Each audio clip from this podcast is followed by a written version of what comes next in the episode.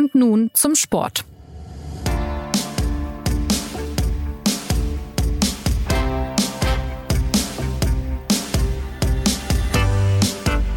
Herzlich willkommen zur neuen Folge des SZ Sport Podcasts.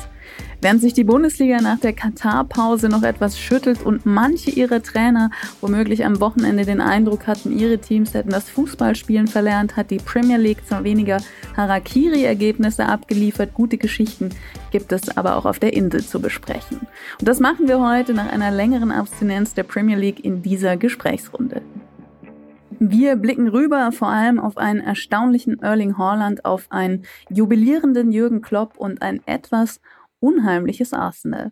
Mein Name ist Anna-Drea und die anderen Stimmen der heutigen Sendung gehören Philipp Seldorf. Hallo Philipp. Hallo, guten Tag. Und unserem England-Fußballexperten Sven Heist. Hallo Sven. Guten Tag, hallo aus London. Ja, Ehre wem Ehre gebührt. Äh, lasst uns diese Folge direkt mit Jürgen Klopp beginnen. Er hat am Wochenende sein tausendstes Spiel als Trainer geleitet, knapp 22 Jahre nach seinem Debüt für Mainz 05, wo er 270 Partien lang Trainer war. Dann kamen 319 Matches mit Dortmund dazu und nun sein 411. mit Liverpool. Wie hat sich Klopp in all diesen Jahren denn entwickelt, Philipp? Was zeichnet ihn heute als Trainer aus? Was stand da für ein Coach an der Seitenlinie am Wochenende? ich war nicht in Liverpool, deswegen kann ich die, letzte, die Frage nicht ganz äh, direkt beantworten, aber wie er sich entwickelt hat, das äh, weiß ich, denn ich habe ähm, Jürgen Klopp schon erlebt, ähm, als er noch bei Mainz 05 Fußball gespielt hat. Äh, das war auch für mich ein äh, eines meiner früheren Spiele in der in der ähm, Zeit als Berichterstatter und äh, da ähm, hat er das Tor nicht getroffen und Fortuna Köln äh, hat im Südstadion einen äh, Triumph davon getragen. Das waren große Momente Freude. und ähm, ja. ich äh, war noch jung und dachte, äh, dieser Klopp, der kann nicht viel. Aber das würde äh, möglicherweise Jürgen Klopp gar nicht mal unbedingt äh, verneinen. Als Spieler war er nicht so groß, wie er jetzt als Trainer ist. Ähm, jetzt ist er, das äh, kann man ja wirklich wertfrei sagen, ein Gigant am äh, Trainerhimmel. Und ähm, ja, tausend Spiele zu machen in auch dieser steten Folge ähm, und in dieser Konstanz an, äh, die er bei all seinen Clubs ähm, ausge ausgehalten hat, muss man ja wirklich sagen, ähm, das mhm. ist absolut respektabel und ja, einfach stark. Was macht ihn denn so zum Giganten? Also, wenn du mich jetzt direkt fragst, würde ich sagen, ähm, seine Persönlichkeit, sein starker Charakter, seine Fähigkeit, Menschen äh, zu vereinnahmen und äh, für seine für seine Sache zu begeistern. Das sind, glaube ich, die die wichtigsten Merkmale. Ähm, sein Fußballsachverstand ist auch extrem hoch. Äh, seine rhetorische Begabung ist ähm, ja einschüchternd geradezu. Äh, ja, seine Dominanz als äh, Autorität auch, äh, hat auch etwas ja, Überwältigendes, muss ich sagen. Ähm, trotzdem ist er eben auch ein Mensch, der, der Leute für sich gewinnen kann. Und ähm, wenn es nicht gerade Journalisten sind, äh, die gelegentlich äh, von ihm äh, nicht gerade freundlich behandelt werden, aber das kommt auch nur ab und an vor und ähm, ist jetzt nicht das Wesentliche Moment. Hast du, hast du die Erfahrung schon äh, machen dürfen in Anführungszeichen? Ja, ich habe schon miterlebt und teilweise, ähm, das muss ich schon sagen, äh, ohne dass ich jetzt hier in ein äh, berufsständisch äh, typisches Jammern verfallen will, äh, das war auch schon unangenehm. Ja, er kann auch schon sehr ähm, aggressiv sein und auch äh, dann sehr einseitig und ähm, ich verstehe, wenn, wenn Journalisten gelegentlich nerven äh, oder wenn sie eben auch dumme Fragen stellen, das kommt schon vor. Aber ähm, trotzdem würde man sich dann auch hin und wieder etwas Geduld und Höflichkeit seinerseits ähm, wünschen, jedenfalls in mhm. den in den prekären äh, Momenten, in den prekären Phasen seines seines seines Schaffens ähm, mhm. ist er dann schon manchmal sehr sensibel. Äh, das ist dann nicht sehr nett, ähm, aber mei, äh, man, muss auch, man muss auch nicht immer nett sein, das geht auch gar nicht. Sven, du hast ihn jetzt ja, äh, seit er in England Trainer ist, häufiger erlebt. Wie, wie würdest du ihn denn vergleichen in der Zeit dort mit der Bundesliga? Ich glaube, dass sich Jürgen Klopp eine Eigenschaft über all diese ganzen Jahre im Fußball bewahrt hat. Und das ist vermutlich aus meiner Sicht sogar seine wichtigste Qualität, nämlich äh, Rückschläge zu verarbeiten und sich trotzdem diese Begeisterung am Spiel zu erhalten. Ähm, was mir häufig ein bisschen zu kurz kommt, wenn über Jürgen Klopp gesprochen wird, ist die Tatsache, dass er in seinem Leben im Fußball sehr viel verloren hat. Ähm, das hat schon bei Mainz 05 begonnen, wo er mehrmals sehr knapp am Aufstieg gescheitert ist.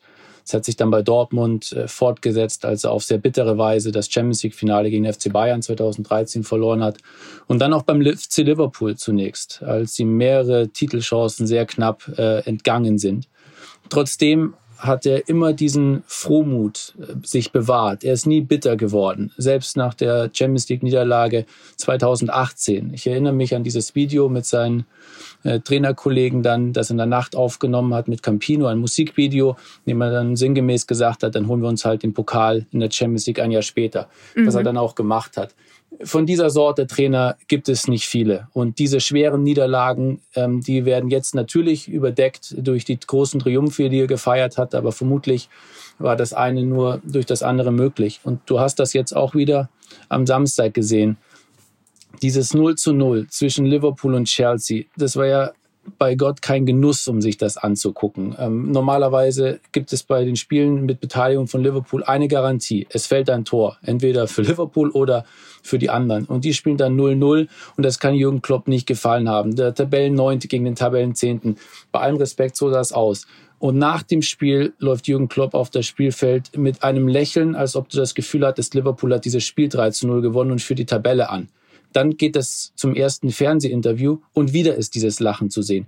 Und ich glaube nicht, dass das aufgesetzt war. Auch wenn Jürgen Klopp durchaus vermutlich in der Lage ist, mal das eine oder andere zu spielen, das kommt tief von innen raus. Und das, glaube ich, fesselt sowohl seine Spieler als auch die Angestellten im Club und letztendlich dann die Fans und die Öffentlichkeit. Und damit sticht er für dich auch besonders in der Premier League heraus, vielleicht noch mehr als er in der Bundesliga rausstach? Oder wie würdest du das ähm, beurteilen? Es gibt ja durchaus Erfahrung mit deutschen Trainern in England. Der ist da ja in der Hinsicht kein Exot, aber von seinem Charakter her ja vielleicht schon.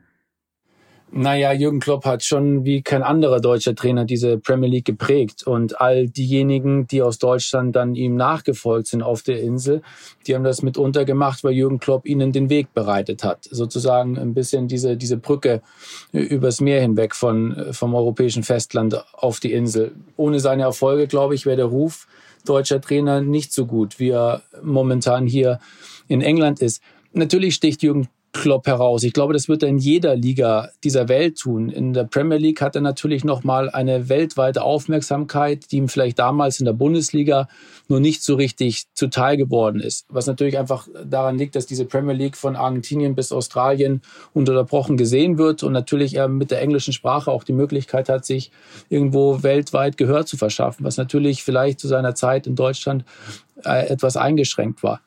Nichtsdestotrotz, am Ende zählen die Erfolge. Und Jürgen Klopp hat als einziger Trainer neben Alex Ferguson mit einem und demselben Verein alle möglichen Trophäen gewonnen. Ich glaube, das spricht für sich. Wenn wir uns jetzt aber die aktuelle Lage anschauen, Liverpool ist Tabellenneunter, das entspricht nicht dem Anspruch dieses Clubs, der als FA Cup-Sieger und Champions League-Finalist in die Saison gestartet ist. Unter Klopp ist man auch anderes gewohnt. Nach dem 0 zu 0 gegen Chelsea, äh, das ja kein Spektakel war, hat Klopp auch selbst gesagt, das äh, hat eine sehr große Bedeutung und war ein Schritt in die richtige Richtung und äh, gehört zu den Dingen, auf denen wir aufbauen können. Das lässt ja doch blicken in sein Gemüt in welchem Zustand befindet sich denn der Club gerade, die Mannschaft? Also was sind die Gründe für das Abrutschen ins Mittelfeld? Ich glaube, die, die Gründe hat Jürgen Klopp äh, im vergangenen halben Jahr ausführlich dargelegt. Ich weiß nicht, ob es das wert ist, zu wiederholen. Sie sind natürlich nachvollziehbar und sie tragen auch zu der aktuellen Misere bei. Sie haben in der Vorsaison 63 Spiele bestritten, waren bis zuletzt kurz davor, alle Titel auf einmal in nur einer Spielzeit zu gewinnen. Entsprechend kurz war dann die Vorbereitung auf die neue Saison. Jürgen Klopp äh, präferiert es, eine Vorbereitung in Europa zu absolvieren. Diesmal wurde er aus Marketinggründen mehr oder weniger genötigt, mit seiner Mannschaft nach Asien zu fliegen. Dann kamen etliche Verletzungsprobleme. Das finanzielle Budget gibt es nicht her, jedes Jahr sich mit äh, neuen guten Spielern zu verstärken. Und aus dieser Mischung ist es nachvollziehbar, dass Liverpool in dieser Saison etwas schwächelt und durchhängt. Ähm, die Frage ist ja, wie der Club das selbst für sich bewertet. Sagen Sie, okay, das ist eine Übergangssaison, dann können Sie so weitermachen mit Tabellenplatz 9. Oder Sie sagen selbst, oh, hoppla, wir wollen ja nächstes Jahr wieder Champions League spielen und wir brauchen ja auch die Einnahmen aus der Königsklasse. Dann bringt es nichts, die ganze Zeit darauf zu verweisen, was war. Und ich sehe einen großen Unterschied in dieser Liverpool-Saison zwischen der Premier League und der Champions League. Sie haben in beiden Wettbewerben ähnlich mies begonnen. Sie, äh, vielleicht erinnerst du dich in der Champions League mit einem Vorsicht 1 zu 4 in Napoli. Mhm. So, nur danach haben sie diese Gruppenphase mit 16 zu 2 Toren abgeschlossen. Fünf Siegen am Stück.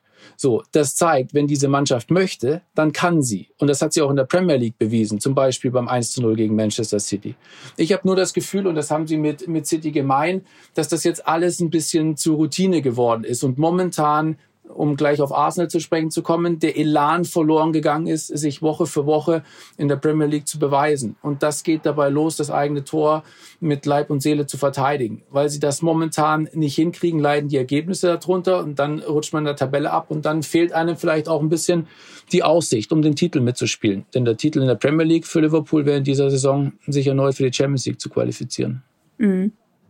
Jetzt kennen wir ja alle die Mechanismen, die in dieser Fußballbranche schnell greifen, wenn ein Trainer, Mannschaftsgespann nicht so funktioniert, wie sich die Verantwortlichen erhoffen. Siehst du diese Gefahr bei Club Liverpool auch, Philipp, oder würdest du sagen, ähm, das ist eine Ausnahme. Das ist seit 2015 so erfolgreich und äh, Klopp ein so ja, Charaktertrainer, du hast es ja vorhin selbst beschrieben, dass äh, die Gefahr hier jetzt nicht auftaucht?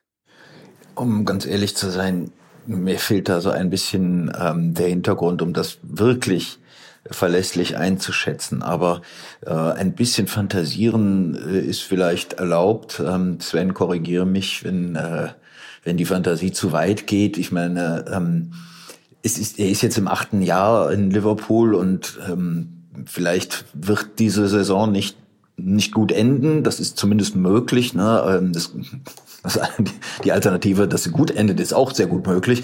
Aber gehen wir mal davon oder setzen wir mal voraus, dass sie nicht so gut endet, dass der Club auch als Ganzes äh, sich dann äh, ändert. Das ähm, gibt ja offenbar Bestrebungen, ähm, zumindest Anteile äh, zu verkaufen. Also die Besitzer, die amerikanischen äh, Besitzer führen ja offenbar ähm, zumindest äh, Erwägungen in diese Richtung. Und ähm, es wäre dann rein theoretisch äh, die Gelegenheit, im Sommer sich zu trennen äh, auf äh, zivile Art. Und ähm, für Klopp ergäbe sich die Möglichkeit, eben nach diesen langen und sicherlich sehr anstrengenden Jahren in England eine Pause zu machen und wenn er dann wieder äh, dieses äh, Jahr, das er auch immer als äh, verbindliche Prophezeiung schon seit langem eingeworfen hat, wenn er das hinter sich hat, dann wäre er ja unter Umständen frei, um Hansi Flick als Bundestrainer zu beerben.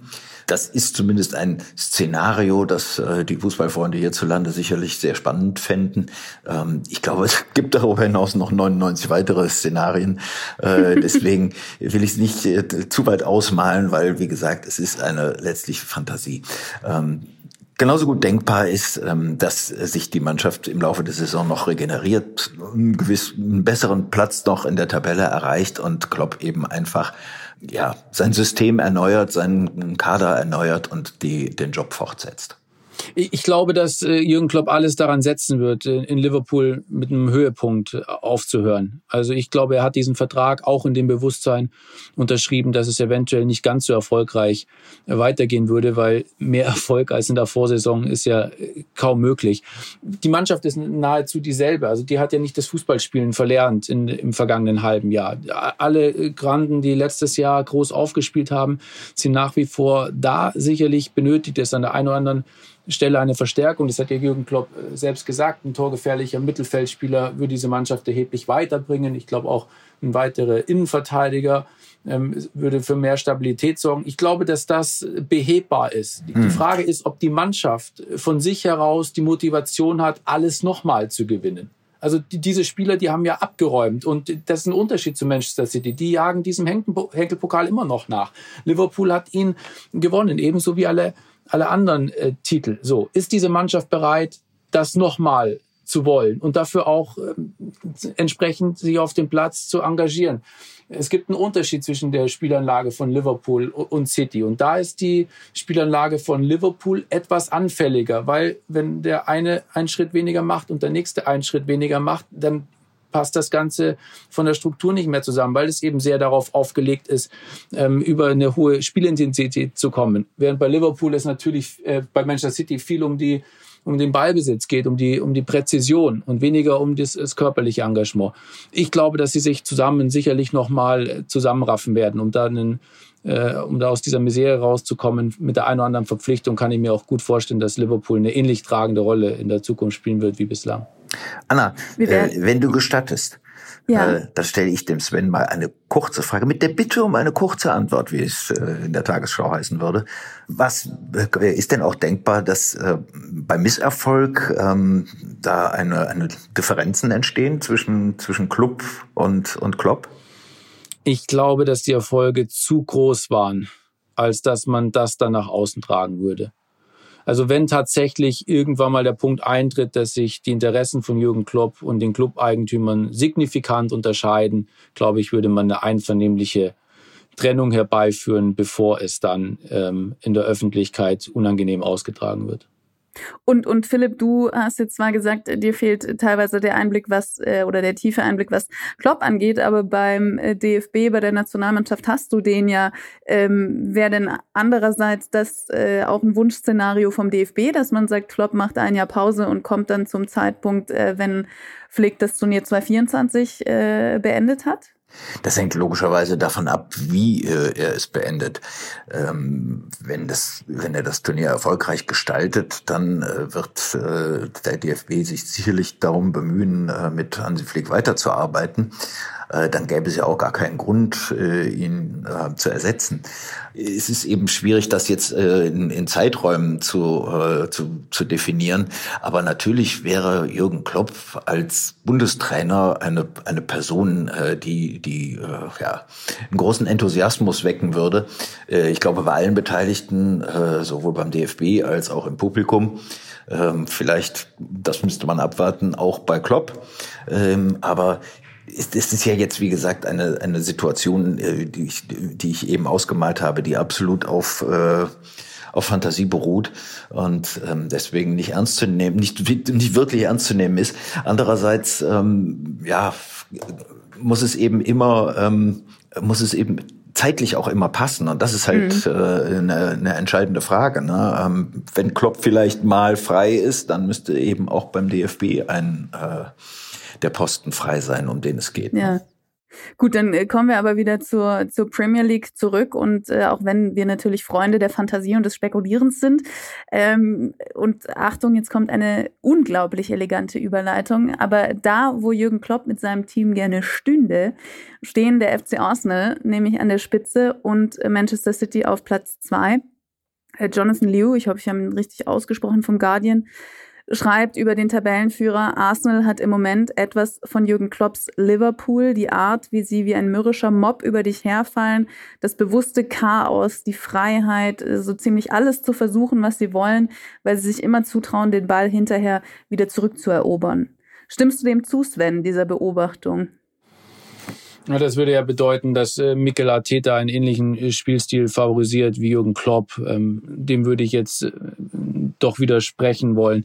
Ich glaube, dass, dass diese Arsenal-Mannschaft eher daran erinnert, wie einst Arsene Wenger mit den Invincibles 2003, 2004 Meister geworden ist. Mhm. Daran erinnert mich diese Mannschaft momentan, mit, mit welcher Dynamik sie Fußball spielt. Das sehe ich momentan bei keinem anderen Team in dieser Premier League. Und ich glaube, das ist ja auch genau das, was so viele begeistert, dass äh, viele junge Spieler, gerade auch aus dem eigenen Nachwuchs, sich jetzt ihren äh, Weg an die Tabellenspitze gebahnt haben. Und das übrigens nicht ähm, äh, einfach mal wie Kai aus der Kiste, sondern sie haben ja erhebliche Rückschläge erlitten in den vergangenen Jahren und sie sind, haben, haben das überwunden und sie haben daraus Stärke gezogen und sich momentan, wie das dann so ist, so ein bisschen in Rausch gespielt. Und wenn du dann die Zeitung in England siehst, nimm die Times, letzte Woche haben sie auf der Titelseite geschrieben, äh, Catch us if you can. Diesmal heißt es schon Unstoppable. Also mit, mit dem müssen sie jetzt umgehen. Das ist das Einzige, was auf diese Arsenal-Mannschaft jetzt Neues hinzukommt. Ähm, können sie dem Druck standhalten, dass die, die Fans damit rechnen, dass sie Meister werden? Denn insgeheim schaut der Club nicht, dass sie momentan fünf Punkte Vorsprung haben auf Manchester City und ein Spiel weniger, sondern dass sie 17 Punkte Vorsprung haben auf Platz 5 von Tottenham. Denn mhm. der Club möchte zum ersten Mal seit der Saison 16, 17 wieder in der Champions League antreten. Und woher kommt diese Erfolgswelle? Kannst du das für die Hörerinnen und Hörer, die vielleicht nicht so einen engen Blick auf den englischen Fußball haben, ein bisschen aufdröseln? Also wie hat Mikel Arteta das äh, geschafft? Du hast die jungen Spieler gerade schon angesprochen, aber es muss ja immer auch ein Gesamtpaket passen, dass man auf so einer Erfolgswelle dann reitet. Ich glaube schon, dass das äh, mit dem Abgang von Arsene Wenger zu tun hat, der mm, bei Arsenal mehr als äh, zwei Jahrzehnte lang ähm, sozusagen die, die Strippen gezogen hat. Als Wenger ging, musste sich dieser Verein neu erfinden, logisch, weil alles bis dahin auf Wenger ausgerichtet war. Das war ein langer und vor allem auch ein schmerzhafter Prozess, bei dem der Club viel ausprobiert hat und vieles davon ist grandios schiefgegangen. Und ich glaube, dass Arsenal das verstanden hat, aus diesen Fehlern zu lernen, weil in der Zeit nach Wenger haben sie versucht, äh, mit äh, großen Ablösesummen auf dem Transfermarkt erfahrene Spieler zu generieren, auch einen erfahrenen Coach geholt mit Unai Emery. Und äh, das hat nicht zu den erhofften Erfolgen geführt, bis man sich dann ein bisschen zurückbesinnt hat und die andere äh, Variante wählte, nämlich mit Mikel Arteta, den ehemaligen Kapitän, äh, zum Cheftrainer äh, zu machen und vor allem dann auch ein bisschen aus, aus finanzieller Hinsicht äh, gezwungen, ähm, auf die eigenen Spieler in der Jugend zu setzen. Arteta ist dafür natürlich prädestiniert, weil er selbst einen sehr nach vorne ausgerichteten Fußball spielen lassen möchte, ähnlich jung ist als Trainer wie, wie seine Spieler, denen auch eine, eine Chance gibt, ähm, viel bei Pep Guardiola in, in Manchester gelernt hat und dann vor allem im Zusammenspiel mit Edu, dem Sportdirektor, die Spieler geholt hat, die sie tatsächlich weiterbrachten. Zum Beispiel äh, Martin Odegaard. Der hat ja bei Real Madrid mal einst als Himmelstürmer angeklopft mit, mit 16, 17 Jahren. Das hat nicht funktioniert und dann hat er auf dem zweiten Weg jetzt ähm, seinen Weg an die, an die Spitze genommen. Und da benötigst du als Trainer das Auge dafür, diese Spieler zu erkennen und sie dann entsprechend auch in ein Gerüst zu bringen. Und das hat Mikel Arteta geschafft. Philipp Arsenal an sich war in den vergangenen Jahren ja jetzt nicht das Spitzenteam, die waren immer international dabei, haben immer eine Rolle gespielt in der Premier League natürlich, aber äh, dass man jetzt gesagt hat, verlässlich, die sind, äh, mit denen ist zu rechnen, ganz, ganz vorne, das war ja nicht der Fall, jetzt aber doch, also ist eine gewisse Entwicklung zu sehen. Sven hat es ja gerade auch skizziert, woher die kommt. Äh, wie, wie ist deine Einschätzung dazu, auch vielleicht, wie nachhaltig sowas ist, wenn man mal diese richtige Mischung gefunden hat? Ja, das ist, das ist wirklich auch ein, ein, wieder ein interessanter Fall. Äh, Arsenal gehörte ja früher ähm, zu den ständigen Teilnehmern der, der Champions League. Die waren absolut immer vertreten, aber auch eigentlich absolut immer erfolglos vertreten. Also die äh, liefen mit und verschwanden dann äh, unauffällig von der Bildfläche. Ähm, und ja, bis sie dann eben auch gar nicht mehr vorkamen. Und äh, Sven hat ja eben äh, die Irritationen beschrieben äh, nach Wengers Abtreten, äh, die Suche nach einem, nach einem inneren Sinn gewissermaßen. Und äh, der ist ja nun gefunden und man hat eben nicht mit dem ganz großen Geld äh, äh, eingekauft, sondern hat, man hat eben eine interessante Mischung äh, geschaffen. Dass, dass eben Granit Xhaka, den wir ja nun aus der Bundesliga äh, gut kennen, ähm, aus Mönchengladbach, ähm, da so eine Führungsrolle hat, ist interessant. Das ist ja ein, ein, ein wirklich strategisch begabter Spieler, aber auch irgendwie ein etwas äh, hitzköpfiger und, und leichtsinniger äh, Mensch. Äh, jedenfalls war, war er das früher. Jetzt bei der WM konnte man ihn ja in dieser Rolle eigentlich wieder erleben. Ähm, und trotzdem ist er natürlich auch ein, äh, ein Spieler, der eine große äh, Kraft äh, besitzt und eben auch weitergibt.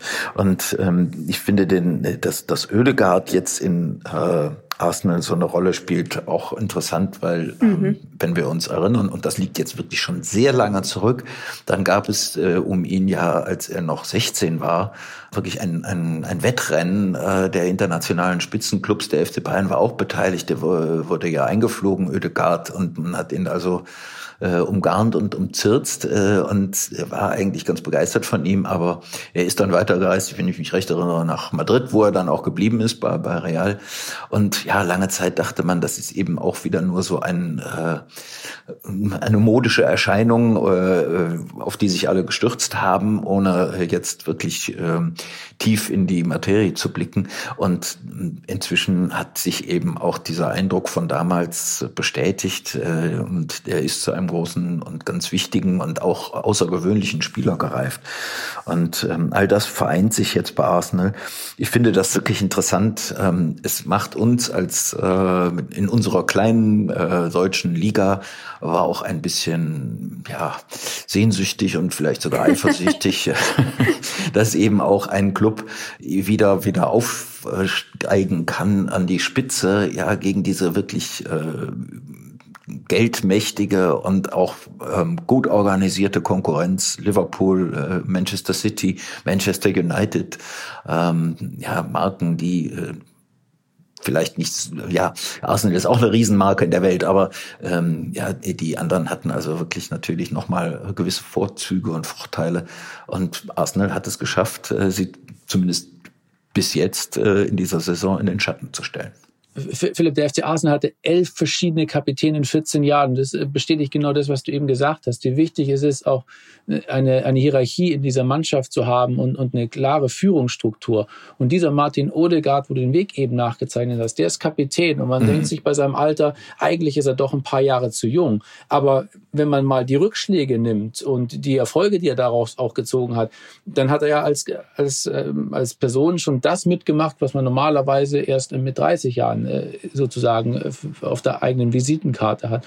Und er besticht eben daraus, dass er, dass er unbändig arbeitet, egal in welchem Moment, ob er spielt oder nicht. Und es gab auch eine Zeit bei Arsenal, da saß er auf der Bank, er hat sich nicht hängen lassen, sondern er, er führt dieses, ähm, diese Mannschaft irgendwo, in, in England sagst du Lead by Example. Und, und, und das ist so ein bisschen der Punkt. Und er ergänzt sich halt mit Granit Xhaka, der ja einmal auch Kapitän schon war äh, mhm. bei Arsenal, aber halt auch ein unberechenbarer Spieler ist. Und das wird er sich immer bewahren. Auch einer, der dann über die Stränge schlägt und sich nicht immer irgendwo beherrschen kann. So, und ich glaube, Xhaka ist eine große Last genommen worden, diese Kapitänsbinde irgendwo Odegaard äh, an ihn abzugeben und selbst so ein bisschen in zweiter Reihe äh, sozusagen die Strukturen zu ziehen. Und ich glaube, die beiden ergänzen sich und darin liegt auch das Geheimnis dieser aktuellen Mannschaft. Wenn wir jetzt von dem einen äh, Wunderkind bei Arsenal oder früheren Wunderkind äh, bei Arsenal sprechen, dann äh, können wir eigentlich direkt zum, zum anderen Wunderkind in der Liga kommen, äh, Erling Haaland. Gut, Kind ist er nicht mehr, aber ihr wisst, was ich meine. Ähm, Manchester City Platz zwei, fünf Punkte hinter Arsenal, ein Spiel mehr. Ähm, das Wochenende war trotzdem jetzt wieder ein, Statement von dem großen Hunger, den City hat. Die werden sich natürlich nicht mit Platz zwei begnügen, auch wenn es Wolverhampton Wanderers war, der Tabellen 17. Aber trotzdem stach wieder einer heraus, nämlich Erling Haaland. Das war sein vierter Tor-Dreierpack in dieser Saison. In 19 von 20 äh, bislang Ligaspielen hat er gespielt und hat schon 25 Tore geschossen. Äh, wenn man das vergleicht mit der vergangenen Saison, da hat äh, Mohamed Salah und Heung-Min Son als beste Schützen äh, 23 Tore jeweils in 38 Spielen gemacht. Also das äh, zeigt noch deutlicher, finde ich, äh, was Erling Haaland da vorne schon abgeliefert hat. Wie gefährlich aber, wenn, wenn wir jetzt gehört haben, wie gut Arsenal drauf ist, was da das Geheimnis des guten Zusammenspiels ist und so weiter. Wie gefährlich kann Manchester City Arsenal denn noch werden in dieser Saison, Sven? Immer, äh, zu jedem Zeitpunkt. Ich glaube, das äh, hat sich Manchester City erarbeitet in den vergangenen Jahren, dass man ihnen, egal wie groß der Rückstand ist, immer den Respekt entgegenbringt, solange es mathematisch möglich ist, dass sie eine Siegesserie hinlegen. Und das ist ja auch so der Punkt, warum Arsenal gut daran tut, eben sich nicht von diesen Erfolgen jetzt über Tottenham und Manchester United äh, davontragen zu lassen. Es warten auch noch zwei Spiele gegen City. Eines davon äh, zu Hause im Februar. Und ich glaube, in diesem direkten Duell wird man dann erkennen, wohin das für Arsenal geht. Denn der Vorsprung ist nicht so groß, als dass man sich dort über Wochen mal eine Blöße erlauben kann. Und es ist halt erst die Hälfte äh, der Saison gespielt. Also City ist, glaube ich, der äh, einzig übrig gebliebene Herausforderer von Arsenal, aber einen, den man ähm, bis zum Schluss auf der Rechnung haben muss. Okay, aber so klar würdest du dich äh, äußern. Also wenn einer Arsenal noch gefährlich werden kann, dann ausschließlich City. Ja, ich kann mir jetzt nicht vorstellen, dass Manchester United äh, tatsächlich dann nochmal oben anklopft. Das wäre dann ein bisschen viel für die erste Saison von Erik Ten Haag. Ich glaube, der Verein ist, ist gut beraten, damit äh, die, die Champions League klar zu machen. Aber ähm, um wirklich Arsenal abzufangen, ich glaube, dann hätten sie gestern dieses Spiel selbst in der 90. Minute gewinnen müssen. Und davon waren sie dann bei allem Respekt ein ganzes Stück weit entfernt.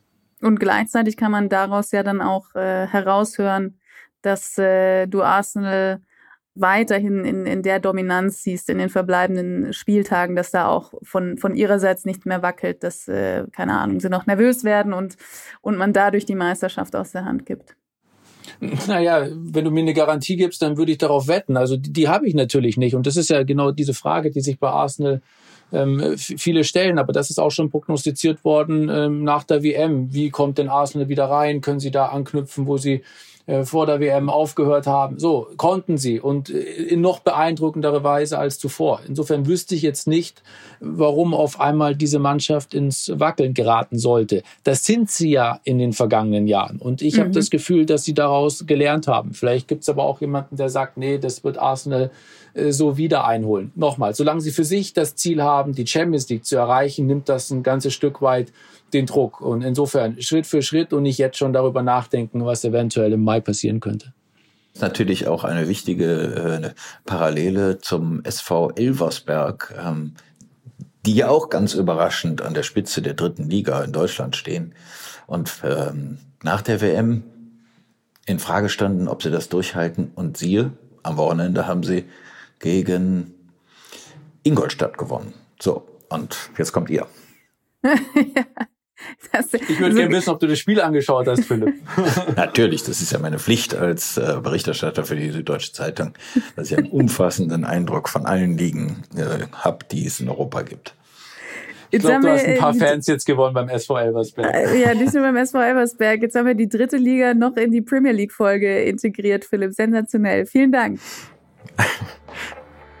Auch hier können wir sogar ein eine Parallele äh, aufziehen, denn Elversberg, der Tabellenführer, trifft am Freitagabend auf Rot-Weiß Essen und auf der Insel spielt Manchester City gegen FC Arsenal im FA Cup.